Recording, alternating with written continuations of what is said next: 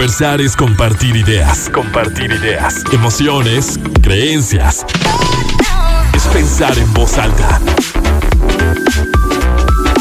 Pensando en voz alta.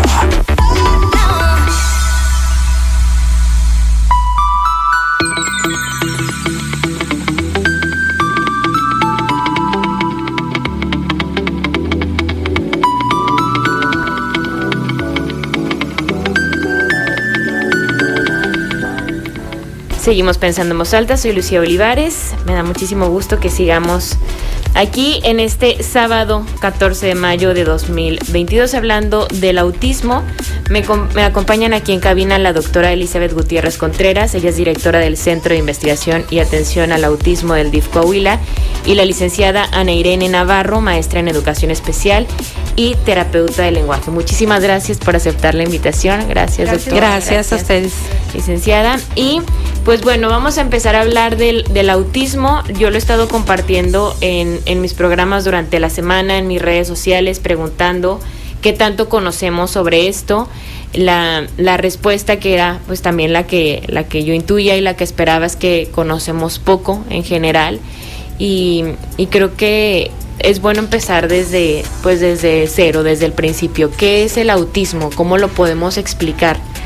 El, eh, el autismo, el, el, trastorno del espectro autista es un trastorno del desarrollo que implica que el pacientito, el niño, durante la infancia va a tener problemas en la comunicación, o sea, en el lenguaje, en la socialización, en la conducta, en algunos casos en aprendizaje y ahora se conoce con firmeza que también tienen trastornos de, en lo sensorial, o sea, están hiper o hiposensorializados. ¿Qué quiere decir? Que, que todo lo que es eh, el área sensorial, la vista, el, eh, la audición, el olfato, el gusto, el tacto, ellos perciben todo de diferente manera, están, están afectados. ¿Sí? Y muchas veces esta afectación probablemente es lo que los hace a lo mejor muchos, muchas conductas, ¿verdad? Que nosotros no teníamos antes explicación. ¿Es un trastorno entonces? Es un trastorno, sí. ¿Y cómo podemos entender un trastorno? Porque hay trastornos de diferentes cosas. Digo, sí. para explicarle a la gente qué es un trastorno. Es un eh, trastorno quiere decir que no llevas eh, a, eh, a, cabo lo que debe de ser dentro de los cánones del desarrollo neurológico. Por ejemplo, en relación a otro tipo de trastornos, pues es normal que el niño camine máximo al año dos meses, año tres meses. Entonces, si no camina, entonces eh, eh, está trastornado eh, el área neurológica del desarrollo motor. En el autismo es lo que estamos hablando, o sea, no cumplen con los cánones de desarrollo que se espera en el niño. Es un trastorno en estas áreas. Como si se fuera un poco, re, o sea, retrasado en el desarrollo eh, o eh, es otra eh, cosa. Lo, bueno, en el autismo, en el autismo podemos hablar exclusivamente a veces y no siempre de que hay un retraso en el desarrollo del lenguaje, porque no todos los niños con, con que están dentro del espectro autista tienen desarrollo de, de lenguaje. pero sí estamos viendo que la conducta no es normal, que el, el aprendizaje no es normal, la capacidad de relacionarnos con nuestros pares no es normal. Entonces, si no es normal esto, pidiendo perdón por la palabra normal, ¿verdad? Que me entiendan uh -huh. que estoy hablando en un área médica científica exclusivamente, entonces por eso, se le llama trastorno, ¿verdad? Por ejemplo, cuando tú hablas trastorno de conducta, ¿qué quiere decir trastorno de conducta? Pues que no estás llevando a cabo una conducta normal. Ok, uh -huh. muy bien.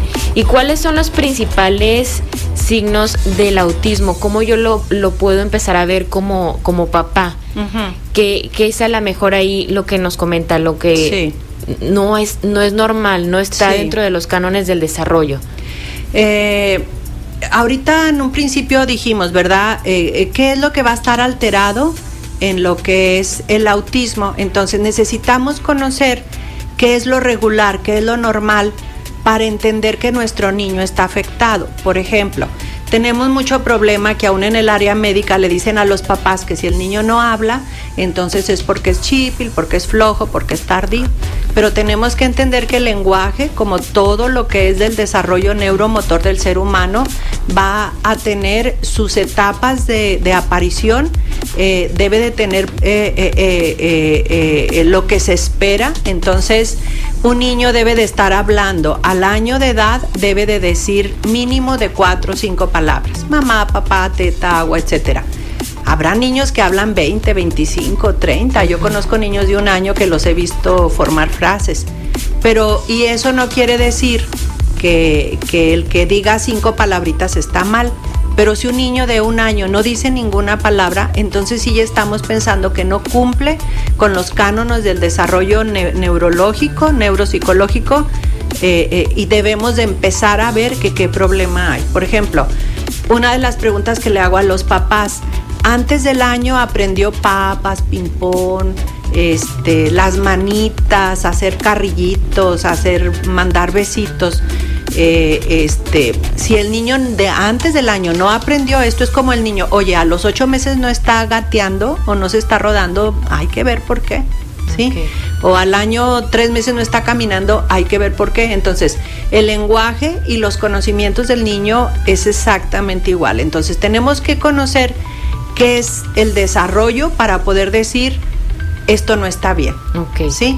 Y en relación al autismo debemos de estar muy alertas por ahorita como está el autismo en estos tiempos, en el desarrollo del lenguaje del niño. Y también hay otras cosas que durante el programa vamos a hablar de lo sensorial. Por ejemplo, si tienes un niño que prende la licuadora y se espanta, se tapa los oídos y corre, bueno, hay que pensar también. Porque lo escucha a la mejor.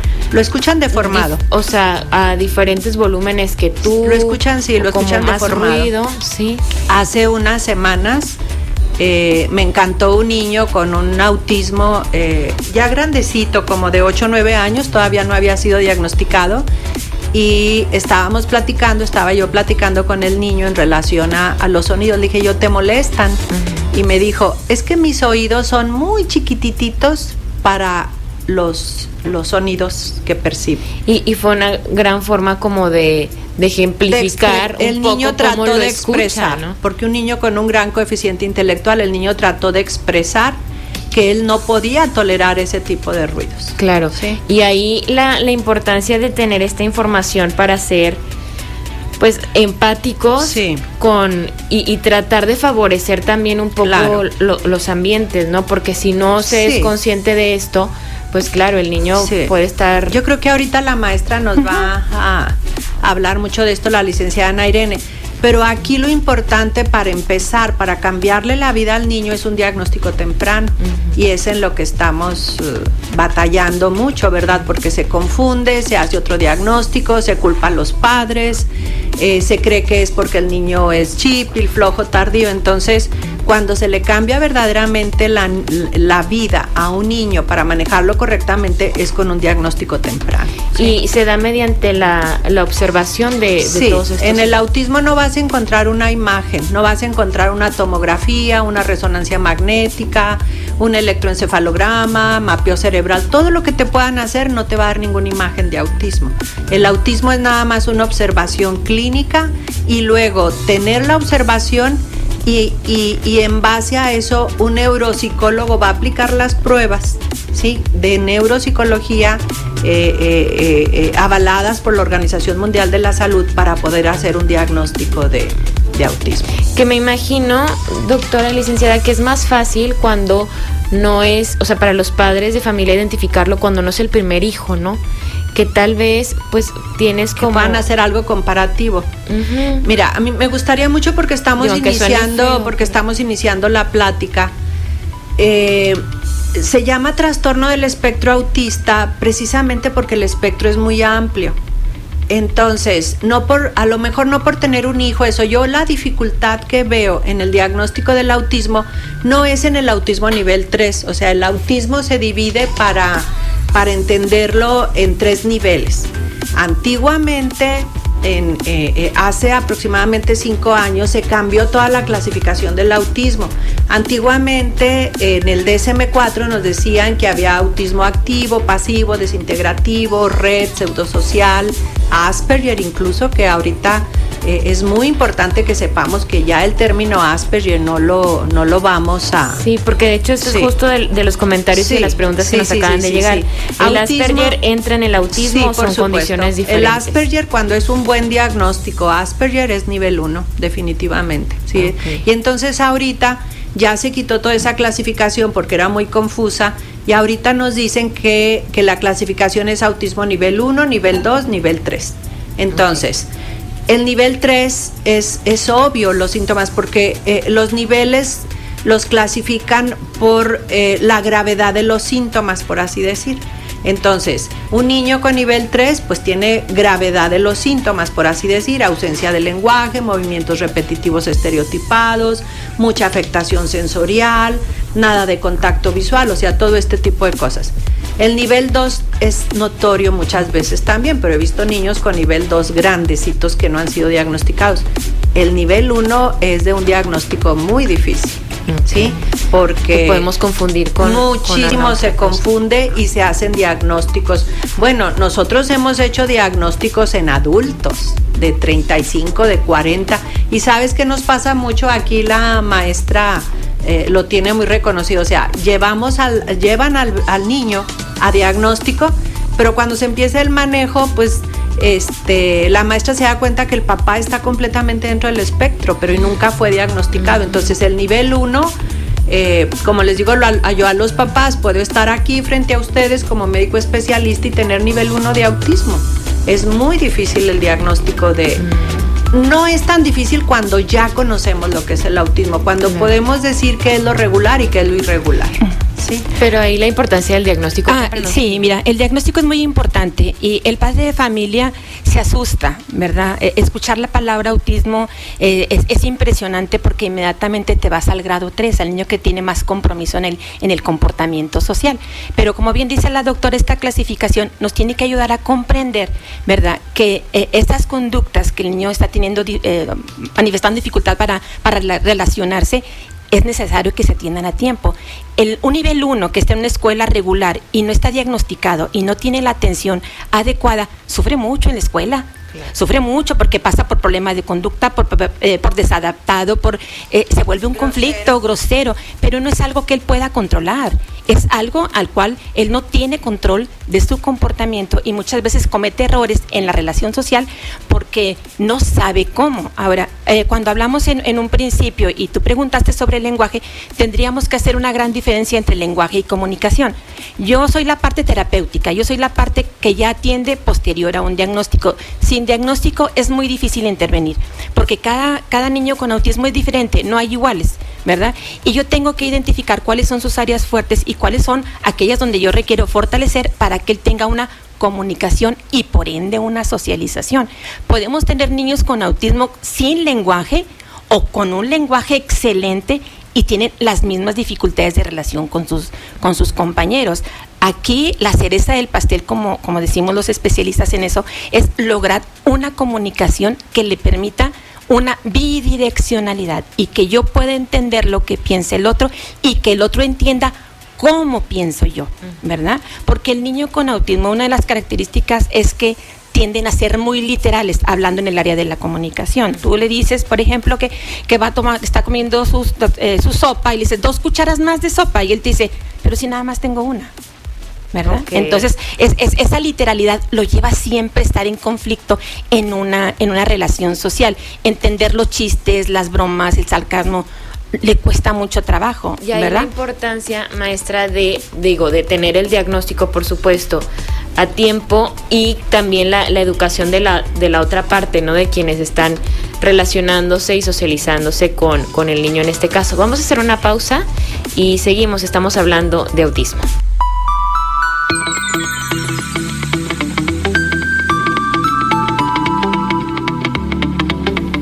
Seguimos pensando en voz alta, soy Lucía Olivares. Hoy hablamos de autismo, me acompañan la doctora Elizabeth Gutiérrez, ella es directora del Centro de Investigación y Atención al Autismo del DIF Coahuila, y la licenciada Ana Irene Navarro, maestra en Educación Especial y terapeuta del lenguaje. Vamos entonces, doctora, a hablar de cómo es el lenguaje en los niños y las personas con autismo. Ok. En el lenguaje del- de los niños dentro del espectro autista puedes encontrar varias cosas. Puedes encontrar retraso en el desarrollo del lenguaje, o sea, que el niño al año no, no hable lo que debe de hablar, a los dos años, a los tres años, o que hable de una manera que no se le entiende.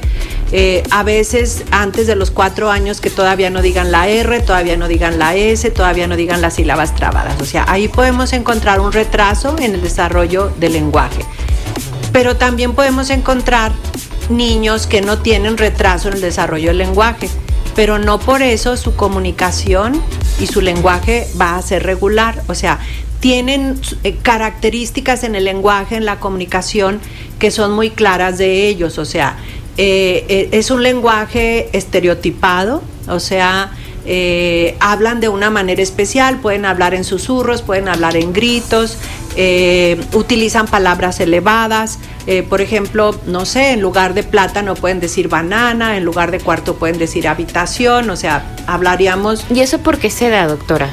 creo que son muy precisos, por su misma literalidad son muy precisos, entonces eh, para que se entienda perfectamente el concepto que ellos tienen en su cabecita, les gusta hablar de manera precisa. Y nosotros somos los que no tenemos el español, el lenguaje adecuado en muchas, en muchos aspectos. Lo podríamos entender como que, ay, este niño es muy como muy formal. Lo muy entienden así, los papás se emocionan porque entonces Es los impresiona su inteligencia. Los dicen, las mamás me dicen mucho, él habla como un adulto. ¿sí? Él habla como una persona mayor.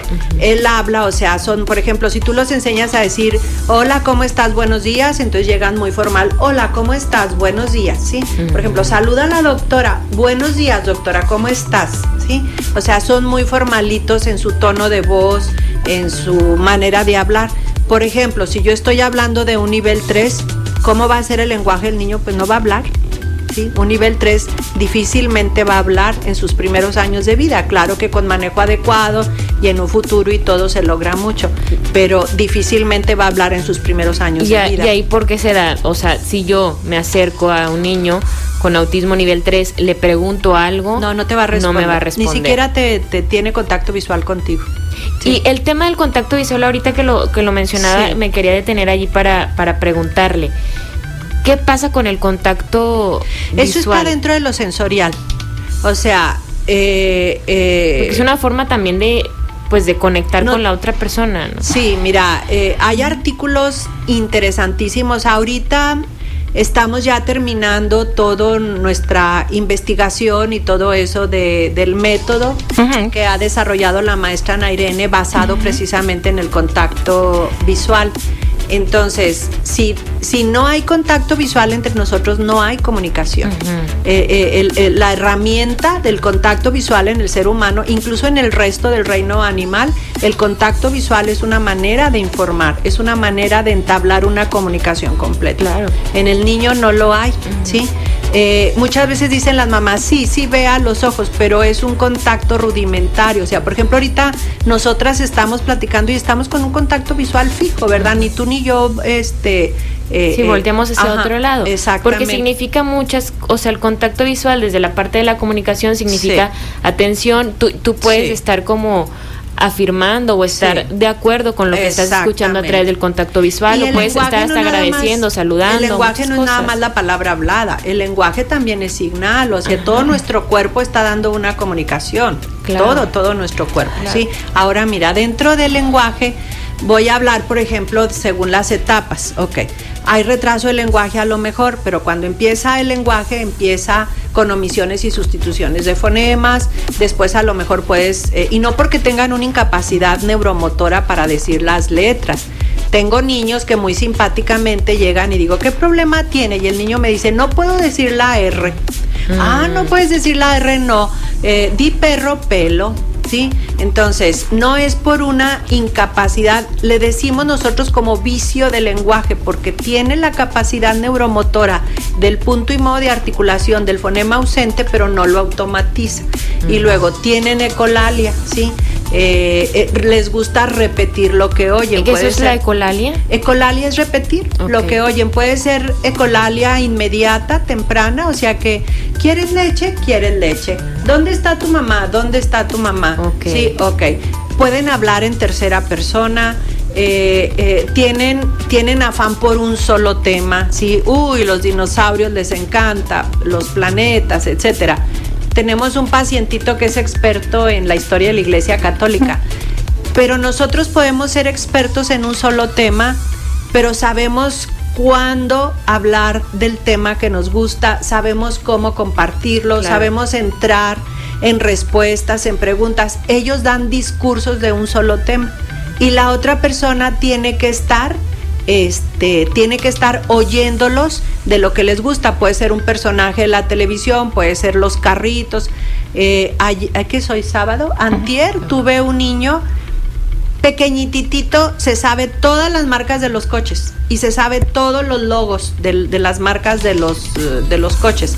Se sabe todas las capitales del mundo, se sabe los gentilicios de todo el mundo y todo, pero no es capaz de entablar una relación este, con otro niño, es aislado en el kinder, es esto, es lo otro. Entonces, eh, eh, todo ese lenguaje tan característico, o sea, por ejemplo, eh, ¿cómo te fue en la escuela? Bien, o sea, no, no tienen una intención comunicativa.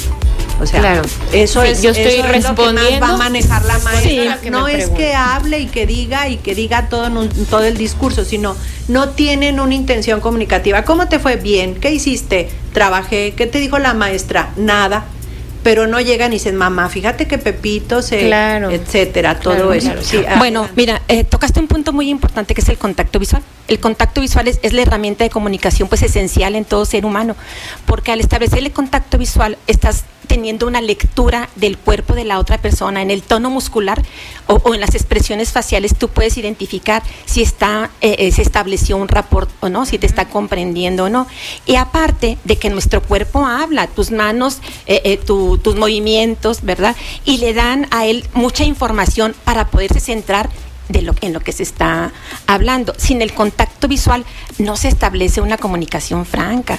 Sí, hay niños que tienen un contacto visual pobre, incipiente, nosotros decimos, pero ahí es donde empieza el trabajo del padre familia y del terapeuta. O sea, yo tengo que entrenarte a usar ese contacto visual, apoyándome no solo en el lenguaje verbal, no solamente hablando, sino que todas mis expresiones tienen que ir acompañadas con, con eh, gestos o señalamientos ordinarios. ¿eh? No se trata de un código adicional, no nosotros eh, este, utilizamos para decir que estamos cansados, nos señalamos la frente o si te estoy amenazando, este, eh, agito la mano, etcétera.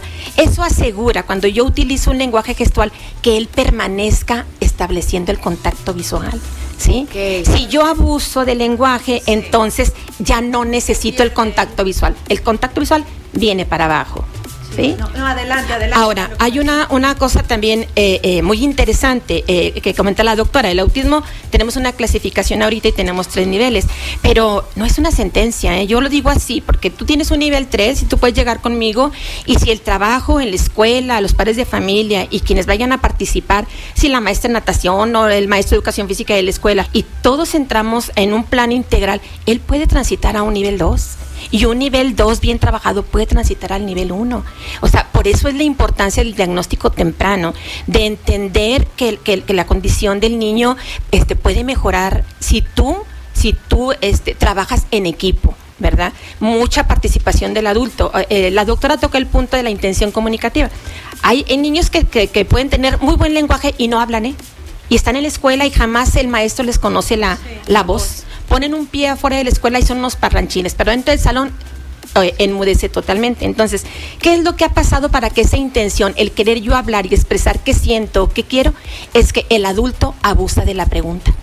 ¿Y qué es? ¿Y cómo se llama? ¿Y cómo te fue? ¿Y quieres comer? O sea, y lo, lo, saturamos de, de, preguntas y entonces él entiende la comunicación totalmente unidireccional. O sea, tú me preguntas y yo, te, respondo. y yo te respondo. Ahí se acabó. Entonces, eh, una forma que yo utilizo es que tú tienes que usar muchos enunciados, decimos las, las maestras también de primaria, porque también tengo esa formación de, de profesora de educación primaria, de que tienes que usar mucho enunciado declarativo. Tengo hambre, ¿sí? hace calor, para que él también pueda iniciar y expresar sin que yo le pregunte. Ándale. Sí, e- es necesario que él aprenda, aprenda a, a utilizar su lenguaje, aún rudimentario, aún cuando sea un balbuceo, pero que lo use para satisfacer sus necesidades y que lo entiendan. No podemos intervenir en un niño con autismo si no estamos conscientes, ¿verdad?, de su, de sus habilidades y de sus dificultades. Maestra, tengo una pregunta. Por ejemplo, con el tema, entiendo que para establecer el contacto vi- visual o hacer que el niño pueda voltear a verme y que podamos tener como esa integración y esa comunicación, yo no, no, la forma de, de hacerlo no es decir, veme a los ojos. Jamás. No, jamás. Ni esas señales aquí de que está Si no jamás. es No, no, no, no. O inte- mover su carita, es no. intentar eh, buscarlo, ¿qué podría Mira, hacer? eh, de aquí yo tengo un método, ¿verdad? Yo soy creadora de un método porque el contacto visual atraviesa por diferentes etapas. Eh, eh, eh, para eso necesitas una capacitación y un adiestramiento para que lo puedas comprender y lo puedas desarrollar en las personas que tienen eh, autismo. Sería un tema muy larguísimo, pero sí que quede claro que va por etapas, ¿verdad? Desde cómo establecerlo, cómo eh, eh, sostenerlo, porque Primero eh, provocarlo. primero provocarlo, luego sostenerlo, ¿verdad? Pero cada etapa tiene sus un, un trabajo muy específico, unas estrategias muy específicas. ¿Por qué? Porque es lo que me va a permitir que él entienda la comunicación. Sin comunicación no hay socialización. Están unidas, ¿verdad? Nosotros aquí, ahorita nada más ha hablado la doctora de comunicación para mejor comprensión del tema, pero es, una, una, una relación muy, muy intensa, ¿verdad? Porque yo comunico y entonces yo puedo socializar. Entonces, si nosotros eh, eh, centramos nuestro trabajo en el contacto visual, yo te puedo garantizar que puedes en un grado 3 desarrollar lenguaje y puedes hacer que el niño que tiene un nivel 2 que pueda utilizar su lenguaje para satisfacer sus necesidades y adaptarse perfectamente a la escuela. Y aquel que tiene un excelente lenguaje eh, rimbombante, estereotipado y que te dice que su madre pasará a recogerlo. Una en- gran velada. en Ajá, una gran... ve- eh, Así, ándale ese tipo de comunicación, ¿verdad? Lo sabrá usar inteligentemente cuando así se requiera. ¿Por qué? Porque él tendrá que analizar el entorno y si el entorno está para ese vocabulario, lo tendrá que utilizar.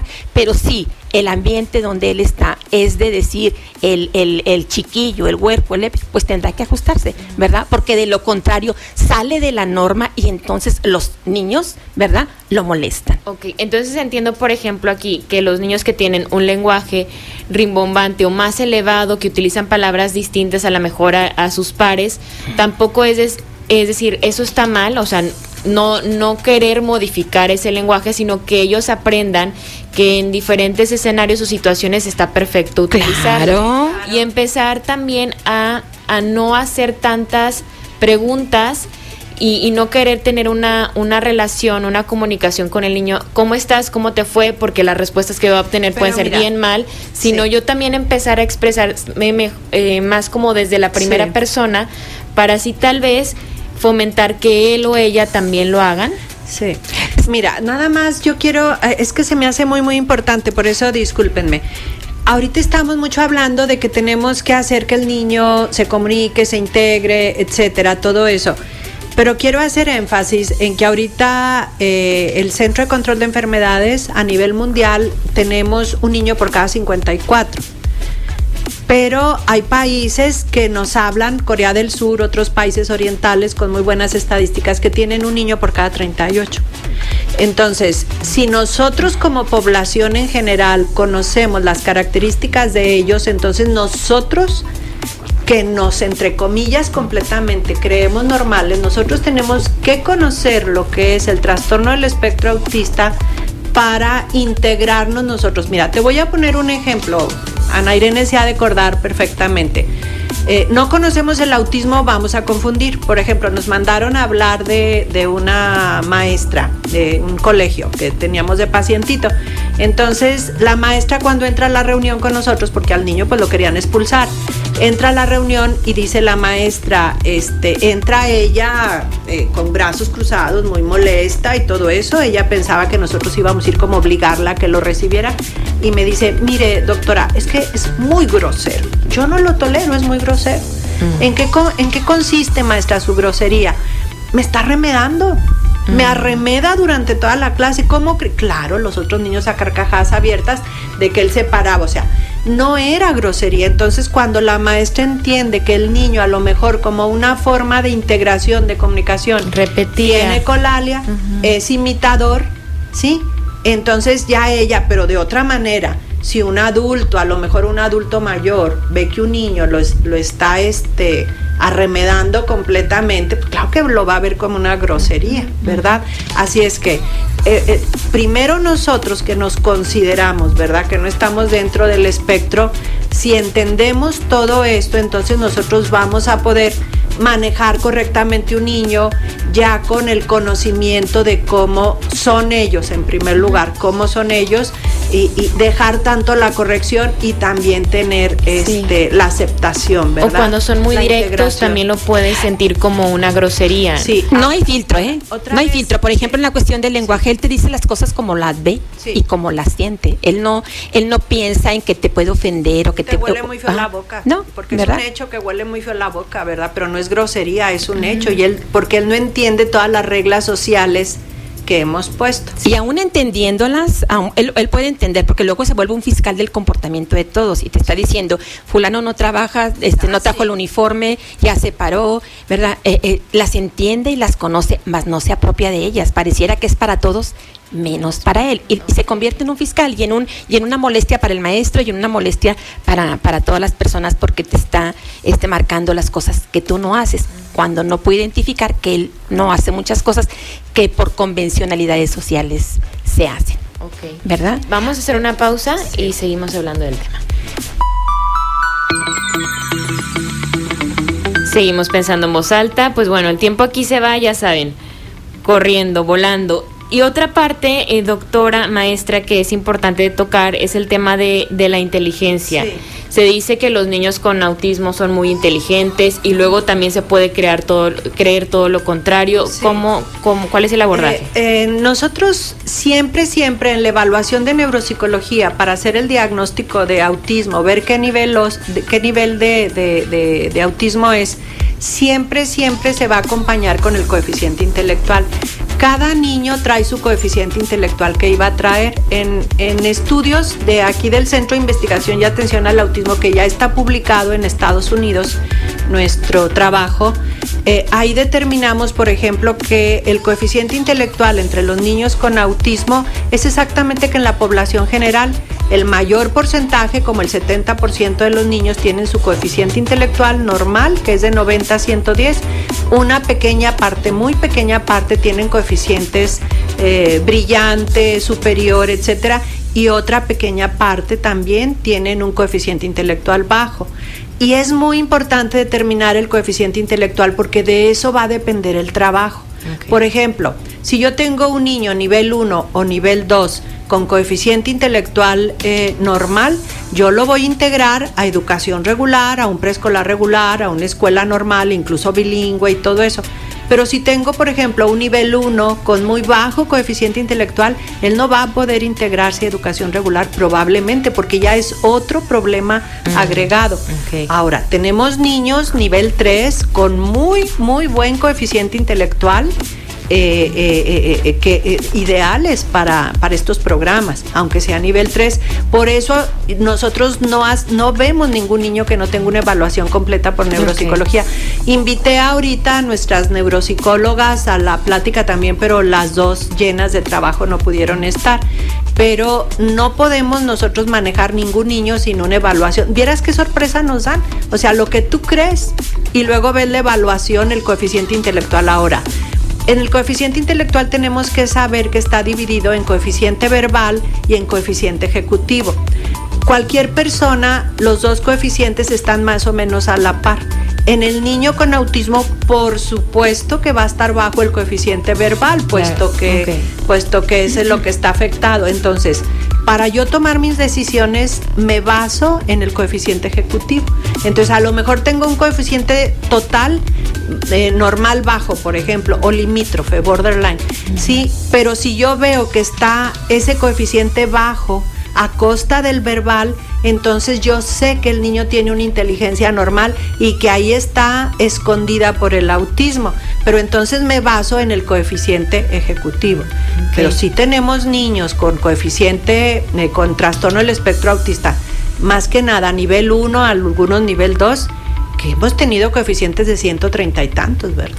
Ahora, el coeficiente intelectual es, es muy importante para el desarrollo del lenguaje, porque un, un nivel 3 con un coeficiente intelectual bajo, pues difícilmente va a desarrollar el lenguaje. Claro. Sí, eh, hay muchas áreas que tenemos que ver para, para tratar correctamente a los niños. Nadie quiere apartar, nadie quiere despreciar, nadie quiere, pero es, por ejemplo, yo le digo a los papás, pues, por ejemplo, hay un centro de, de, neumología, hay un centro de neurología, hay un centro de cardiología.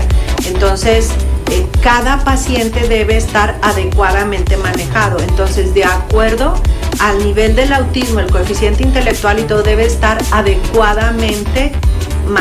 Mira, hay pacientitos que, por ejemplo, le digo a los papás, no le informes a nadie que tiene autismo porque no lo van a reconocer como autismo y vas a tener críticas y etcétera, rechazos y eso.